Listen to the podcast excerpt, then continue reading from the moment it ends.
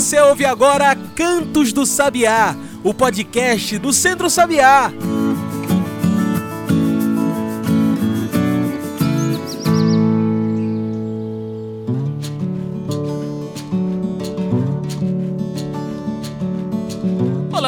Todos e todas que nos ouvem agora pelo Spotify e demais plataformas. Eu sou João Lucas e está começando agora o Cantos do Sabiá, nosso podcast semanal sobre o campo, a cidade e o mundo. Cantos do Sabiá é o nosso podcast semanal Toda semana tem episódio novo aqui. Então, para você não perder nenhum desses novos episódios, já segue a gente aí. E se quiser mesmo ficar por dentro, segue a gente também nas redes sociais. No Instagram, no Twitter, no Facebook, procure por Centro Sabiá. E aí você vai saber quem é o nosso convidado da semana, quem vai para o programa de rádio, o que o Centro Sabiá está fazendo. Enfim, segue a gente lá, é só pesquisar por Centro Sabiá. Hoje falamos sobre o dia 22 de março, Dia Mundial da Água. É uma data de conscientização, uma data para que a gente lembre e discuta sobre o uso das águas em nosso país, sobre o acesso, sobre a importância das águas em nossas vidas e na permanência do nosso planeta. O Dia Mundial da Água foi uma data criada pela Organização das Nações Unidas, a ONU, para lembrar de 10 artigos imprescindíveis para a preservação e defesa desse recurso natural. Apesar disso, sabemos também que há muito gasto d'água em todo o mundo, sobretudo quando o assunto é agronegócio. Segundo dados recentes, o agronegócio gasta 90% do uso de águas no Brasil ano após ano. É, é, um dos mercados que mais consome água em todo o mundo e isso precisa ser discutido. E é para falar desse tema tão importante que hoje convidamos para a nossa mesa virtual Alexandre Henrique Pires. Alexandre é coordenador geral do Centro Sabiá, ele é sertanejo, biólogo e também faz parte da coordenação da Asa Brasil, a articulação do semiárido. Alexandre, muito obrigado por mais uma vez estar aqui com a gente. Você pode se apresentar melhor para quem está nos ouvindo, falar um pouco melhor sobre você? Então, João Lucas, eu que agradeço mais uma vez a oportunidade de estar aqui e a gente conversar é, sobre esse tema tão importante, né, que está relacionado à vida nossa, que é a questão climática, a questão ambiental, o uso da água, ou seja, temas que, que fortalecem, sobretudo, a nossa, o sentido da nossa existência, né, da nossa, da nossa vida como seres humanos. A água é direito humano assegurado pela Organização das Nações Unidas, a ONU. Segundo a cartilha, o planejamento da gestão das águas deve levar em conta a solidariedade e o consenso. Por que é que, mesmo assim, ainda é tão difícil fazer com que as pessoas tenham esse direito assegurado? Então, João, na verdade, a gente precisa entender que é, as Nações Unidas elas declaram a água como um direito humano, né? assim como tem vários outros direitos humanos mas é, a gente não tem é, esse direito assegurado pelas Nações Unidas. A obrigação de assegurar esse direito é, de fato, dos governos que são é, parte das Nações Unidas, né? parte do sistema ONU. Então, o Brasil, como um membro das Nações Unidas, o governo, o Estado brasileiro deveria assegurar essa, esse direito. De fato, a dificuldade é, de, de, que a gente tenha é, esse direito garantido, é, assegurado, é porque há uma ausência de prioridade por parte dos governos. Há uma ausência de prioridade, de política pública que priorize, né, de decisão pública que priorize é, esse a garantia desse direito. E aí eu acho que tem um, um dois exemplos que eu acho que eles são muito interessantes da gente observar. Primeiro, é, no semiárido brasileiro, a gente sempre viveu um contexto de, de, de estiagem, né? É, em função da própria questão climática. E os governos sempre tentaram, é, sem sucesso, vamos dizer assim, combater a seca, combater o, o, o, o fenômeno climático, né? E a gente sabe que esses projetos de combate à seca eles sempre tiveram é, vinculados a uma perspectiva do desenvolvimento industrial, é, de assegurar recursos e investimentos é, de setores industriais. Por isso também que se chama-se da indústria da seca.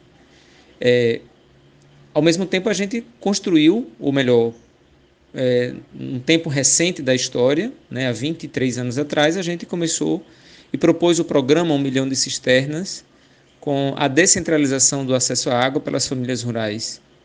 Então, acho que essa é uma perspectiva é, é, que mostra né, dois pontos de vista de como é, o governo atua, um, um, conjunto de governos atuava diante de um, dessa dificuldade de ter acesso à água e, ao mesmo tempo, quando uma decisão política acontece, é, sobretudo em diálogo com a sociedade civil, o que, é que ela é capaz de, de gerar. O programa de cisternas gerou é, mais de 1 milhão e 200 mil famílias, mais de 6 milhões de pessoas com acesso à água potável na porta de casa. Então, é, de fato, a decisão política ela é fundamental. Ao mesmo tempo, o segundo caso que eu, que eu gostaria de comentar é você vê é, cidades da região metropolitana do Recife que estão próximas e, e é, arrodeadas é, da zona da mata, que, tem, que é uma região que tem bastante água.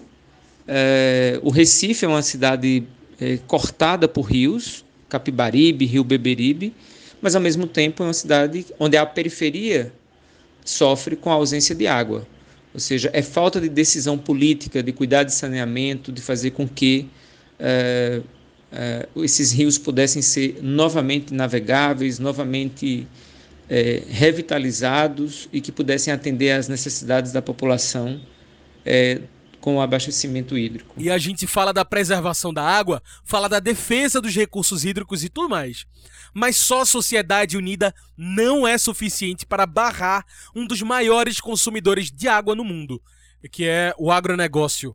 Estudos científicos recentes apontam que as atividades do agronegócio respondem por 18,85% do uso de água mundial e que 90% dos recursos de água brasileiro são utilizados pelo agronegócio.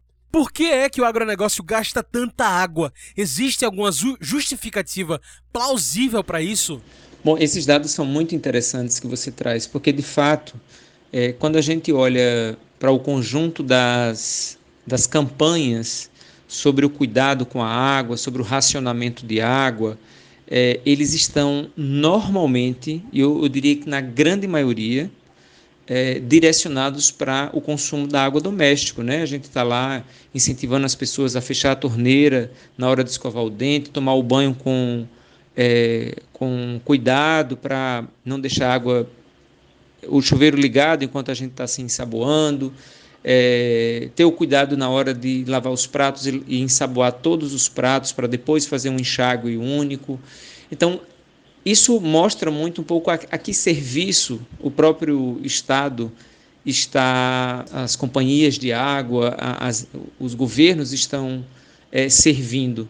Porque você não vê uma, uma, uma campanha que chame a atenção do setor empresarial para a economia de água. A gente não percebe é, é, a atenção do setor empresarial, sobretudo do agronegócio, para é, uma prática de agricultura que possa ser menos danosa ao meio ambiente e, e que exija menos do ponto de vista dos nossos recursos naturais. Então, o agronegócio brasileiro ele, ele tem uma força política e econômica gigantesca. É, mais de um terço da, do Congresso Nacional Brasileiro é formado por parlamentares que são é, é, membros do agronegócio, são societários do agronegócio, são sócios né, de empresas do agronegócio ou são os próprios empresários do agronegócio brasileiro. Então, eles fazem a legislação de acordo com os interesses privados, né, com seus interesses particulares. Então, a, a, a, o agronegócio gasta muita água porque ele precisa ganhar muito dinheiro, né? Seja, a lógica do consumo de água por parte do agronegócio está associado ao seu interesse, às metas de, de, eh, de lucro é, que ele estabelece. Então, cada vez mais a gente tem a expansão da fronteira do agronegócio, você tem é, a apropriação de terras com fontes de água, seja de forma direta pelo agronegócio ou por empresas que de alguma forma estejam vinculadas aos interesses das elites brasileiras e das elites internacionais. Né? As empresas privadas elas estão tomando posse né, dos, das, das nossas fontes de água, das nossas reservas, para poder manter a sua capacidade de funcionamento e, consequentemente, de ganho de lucros para os seus acionistas. E se falamos de agronegócio, gasto indevido de água e impactos negativos ao meio ambiente, falamos também dos agrotóxicos, os venenos do agronegócio. Você pode explicar melhor para quem está nos ouvindo o que são os agrotóxicos e quais impactos eles também têm nas águas? Bom, é muito interessante a gente poder falar o que são os agrotóxicos, porque os agrotóxicos são invisíveis, né? Na nossa, estão presentes na nossa vida, mas de forma meio invisíveis. Eles não estão tão explícitos assim. E, e às vezes as pessoas esquecem que eles compõem, a, estão presentes no cotidiano nosso.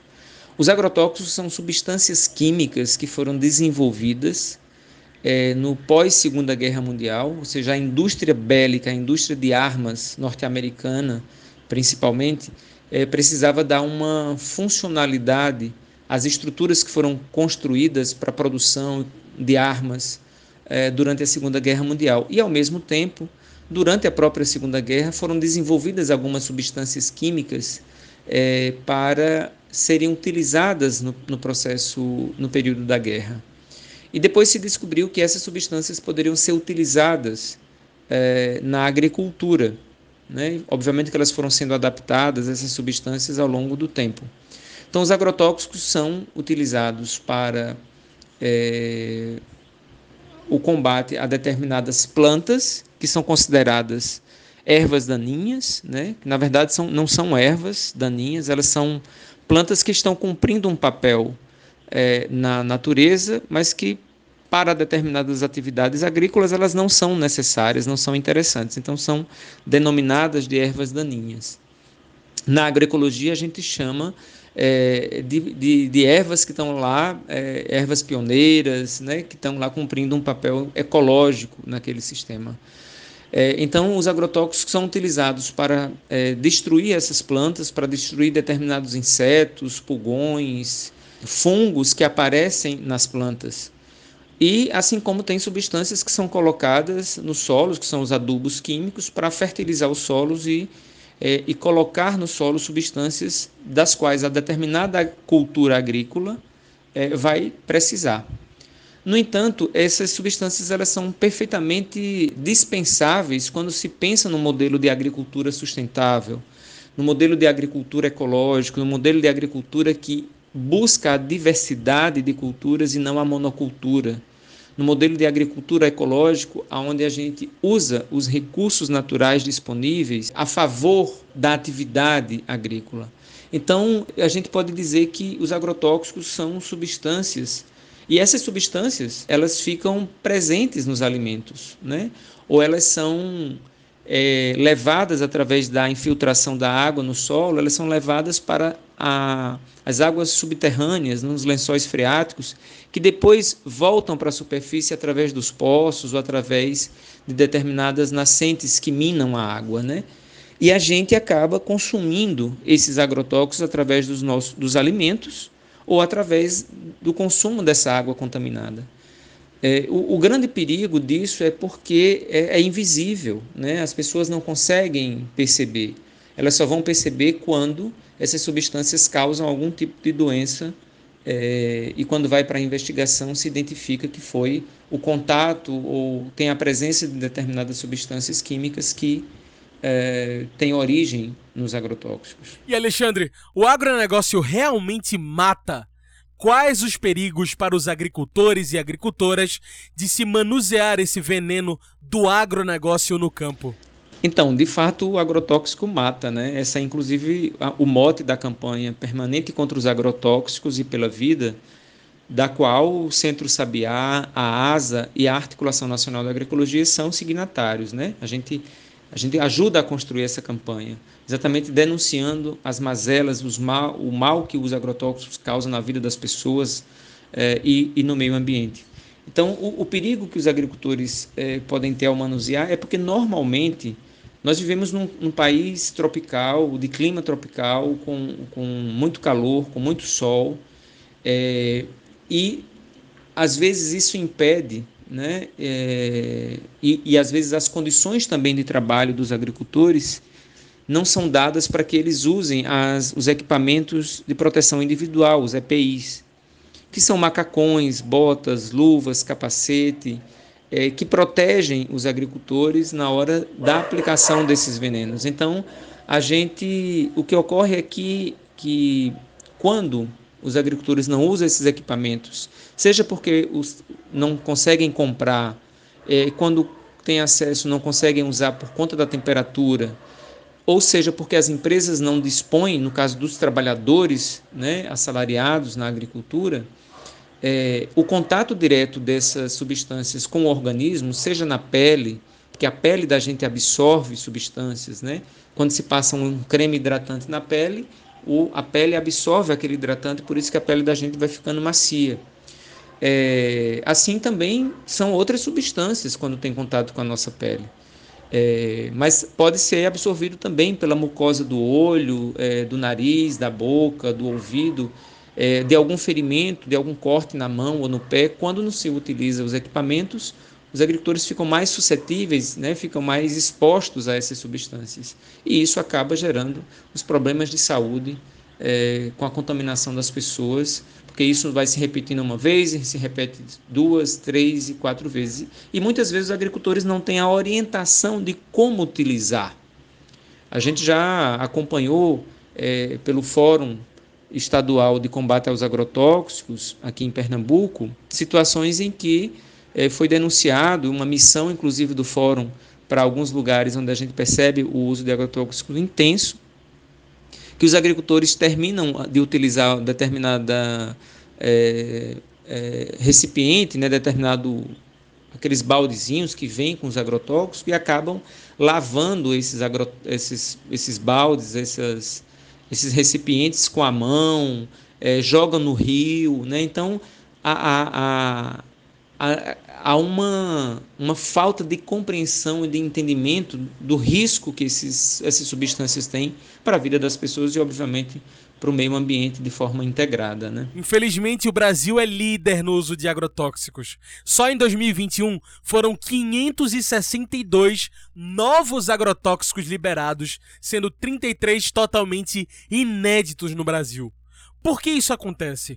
Por que o Brasil é tão inclusivo para o mercado do veneno? Olha, o, o Brasil continua sendo há vários anos o campeão mundial é, no uso de agrotóxicos, né, na quantidade de agrotóxicos utilizados é, nas lavouras, né, na, nas atividades agrícolas no país.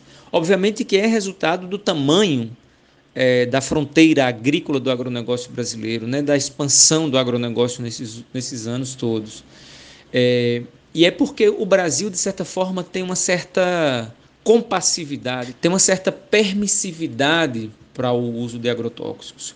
O que ocorre é que com o governo Bolsonaro, essa permissividade ela ficou muito mais ampliada, ela ficou escancarada, né? Ou seja, o governo Bolsonaro em em, em três anos, no final de 2021, tinham mais de 1.500 substâncias químicas, agrotóxicos liberados, o que é muito mais do que o somatório de anos anteriores. O porquê isso? Né? Isso porque, obviamente, eh, o governo Bolsonaro quer e trabalha para agradar a sua base de eleitores, a sua base de, de aliados. Né? E os aliados principais de Bolsonaro são os, os, os grandes proprietários, é o agronegócio, é, são os grandes empresários do agronegócio, são os mineradores, né? por isso também que estão aí, é, ele está aí também investindo é, no Congresso Nacional para a liberação da exploração de minério nas terras, em terras indígenas e tudo mais. Então, é, o que ocorre é que esse mercado do veneno ele é também muito vamos dizer assim, muito próspero no Brasil. Só para se ter uma ideia, é, todos os estados da Federação Brasileira, é, assim como o governo federal, é, tem, dão isenção fiscal à venda dos agrotóxicos. Então, para as pessoas entenderem o que é essa isenção fiscal, é deixar de recolher imposto sobre a venda dos agrotóxicos. Só para que a gente seja um pouco mais é, explícito, quando a gente vai comprar um quilo de feijão, de arroz, de açúcar no supermercado, a gente paga um imposto. Uma parte daquele valor que a gente está pagando por aquele produto é imposto que é recolhido para o governo do estado ou para o governo federal. Então, no caso dos agrotóxicos, eh, os governos eles isentam ou 100% ou um percentual desse valor que seria pago com a, com a venda daquele produto. Ou seja, é, eu sempre, sempre falo que a, essa prática dos governos de isentar a, a venda de agrotóxicos, é, da tributação, né, do recolhimento de impostos, é, é como se o, os governos estivessem, é, estivessem pagando para que os agrotóxicos fossem vendidos porque o governo perde duas vezes. O governo perde ao, ao deixar de recolher os impostos, os impostos pela, pela venda dos agrotóxicos e depois ainda tem que investir no sistema de saúde para é, tratar as pessoas contaminadas é, ou doentes pelo, pela contaminação dos agrotóxicos. Né? Então, a gente, como sociedade, é, perde ainda por uma terceira vez, que é o próprio governo que depois tem que trabalhar com a recuperação dos solos degradados, dos solos contaminados, das águas contaminadas por esses agrotóxicos. Né? Então, eu acho que essa é uma, é uma visão muito conservadora, atrasada e que não, não merece a gente continuar com essa lógica. A pauta do agronegócio, do agrotóxico, do veneno na comida e nas plantações é completamente ligada ao agronegócio e aos latifundiários do país, que hoje, nesse modelo de governo, tem muito espaço para se desenvolver. O que fazer então para que no futuro a gente possa reverter esse mercado do veneno, do agronegócio e do gasto de águas? Olha, é, para poder a gente fazer uma mudança, a gente precisa, a gente precisa entender antes, né, de, de responder essa tua pergunta, é de que é, tudo na vida da gente está relacionado à política. A política ela, ela determina o cotidiano das nossas vidas e às vezes a gente nega isso ou a gente é, não quer saber exatamente disso. E aí eu vou dar uma, um exemplo. É, o preço do combustível hoje no Brasil, é, que eleva como consequência o preço dos alimentos, dos produtos que a gente consome, principalmente, porque a nossa malha ferro, a nossa malha rodoviária é quem faz esse transporte dos alimentos, né, e dos produtos, principalmente. É, é, o preço do combustível está lá em cima por uma decisão política, por uma mudança que o governo Bolsonaro, aliás, que o governo Temer fez e o governo Bolsonaro é, incrementou, vamos dizer assim, é, com na Petrobras. Então, ou seja, fez essa mudança e ao fazer essa mudança, o, preço dos combustíveis vão lá para cima. E isso impacta na vida cotidiana da gente.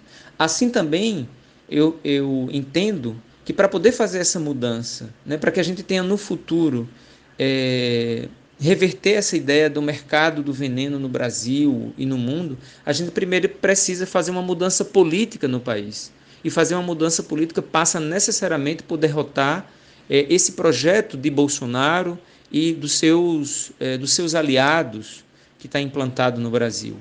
Né? E ao, ao, na medida em que a gente derrota esse projeto, a gente também apresenta como um, uma, como uma alternativa a ele, como um, um outro caminho a ser seguido, que é a da promoção da agroecologia.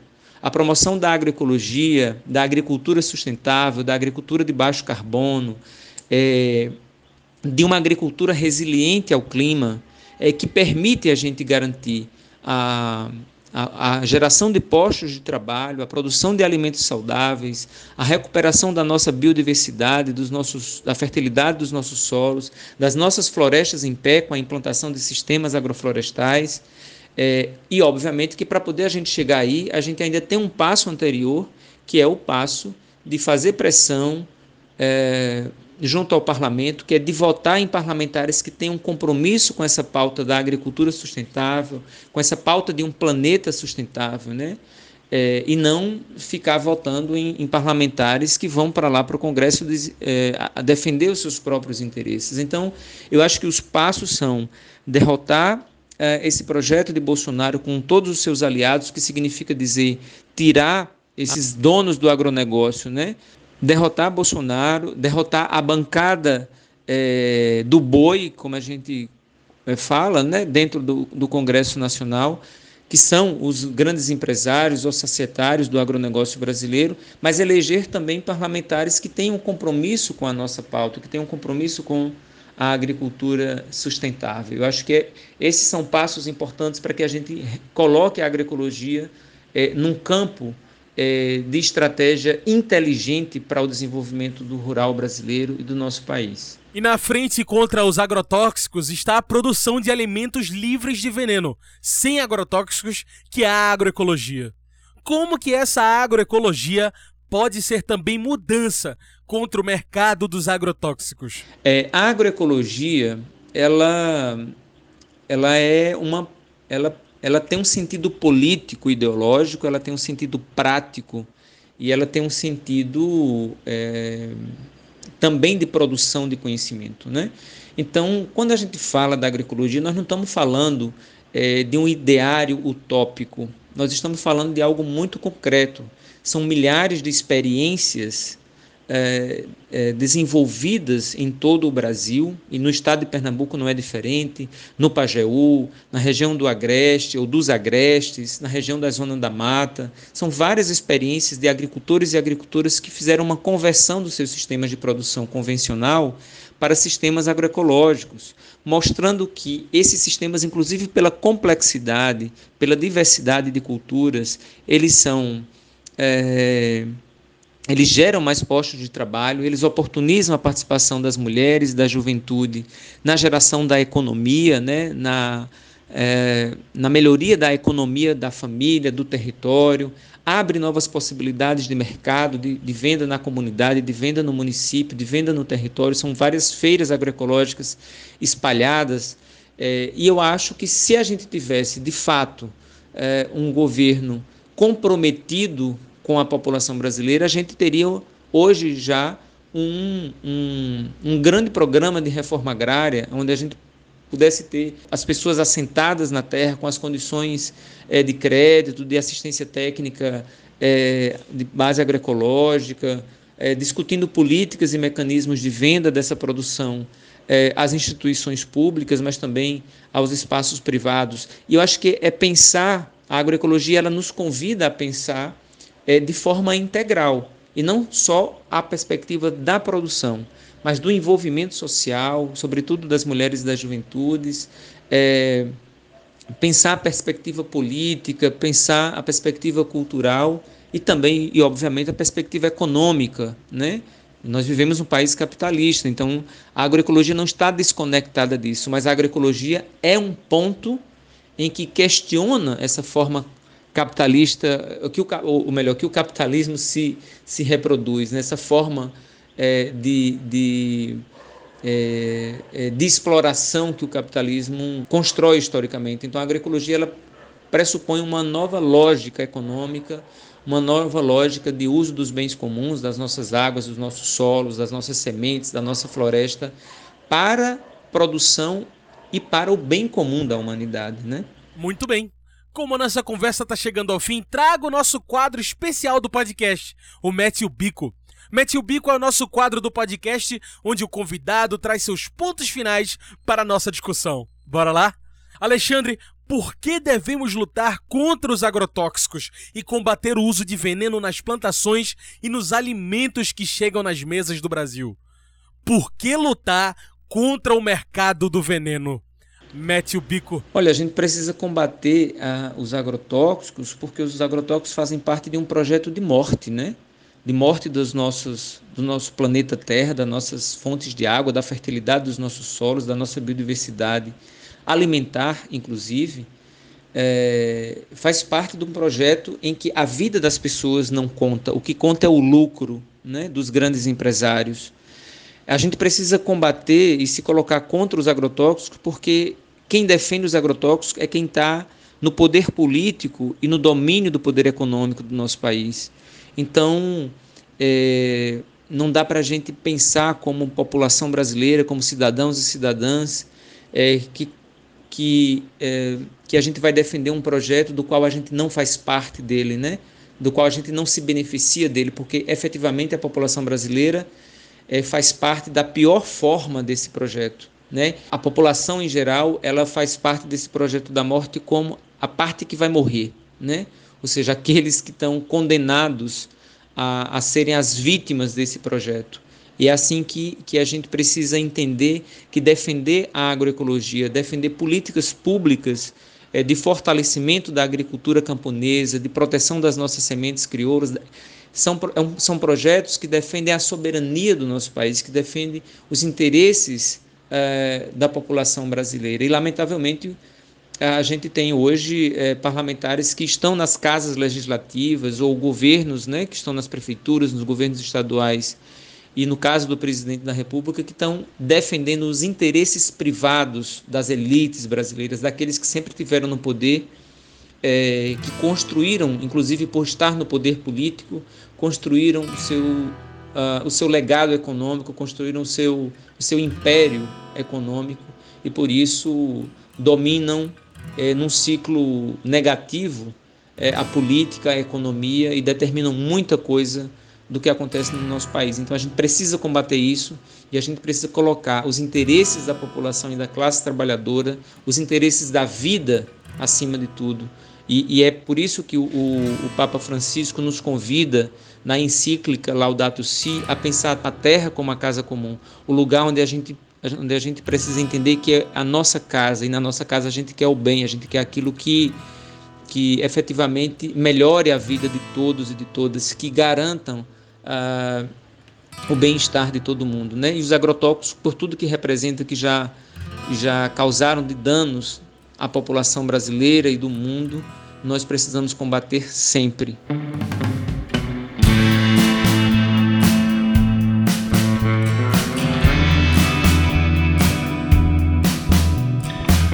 É isso, Alexandre, muito obrigado por participar com a gente hoje mais uma vez.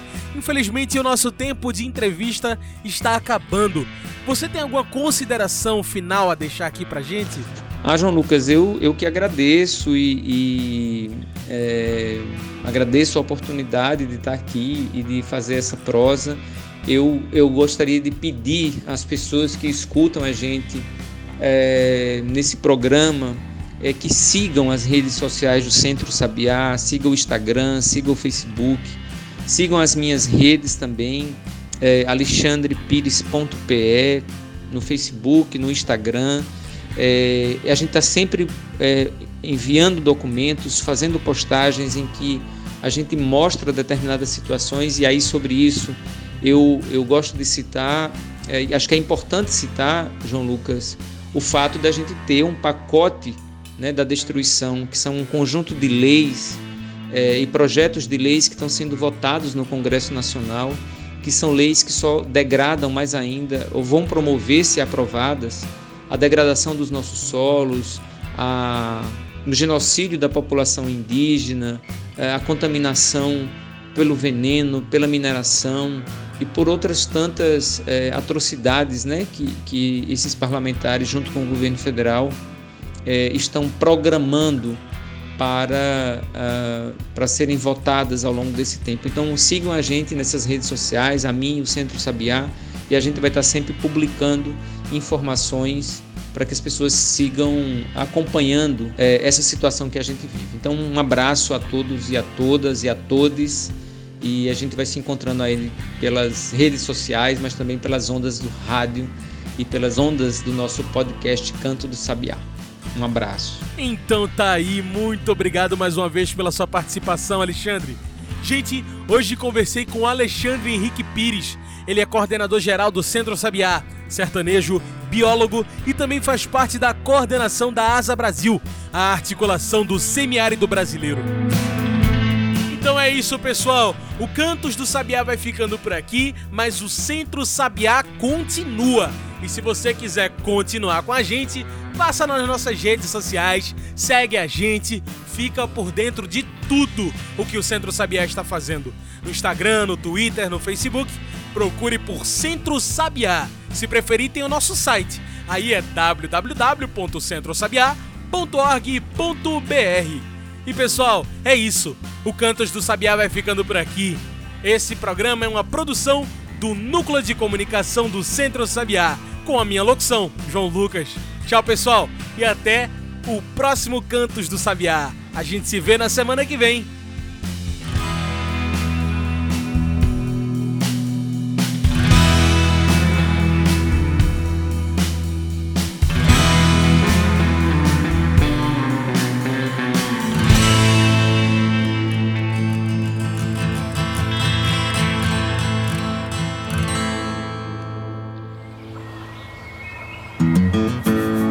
Você ouviu Cantos do Sabiá. Cantos do Sabiá é o podcast do Centro Sabiá.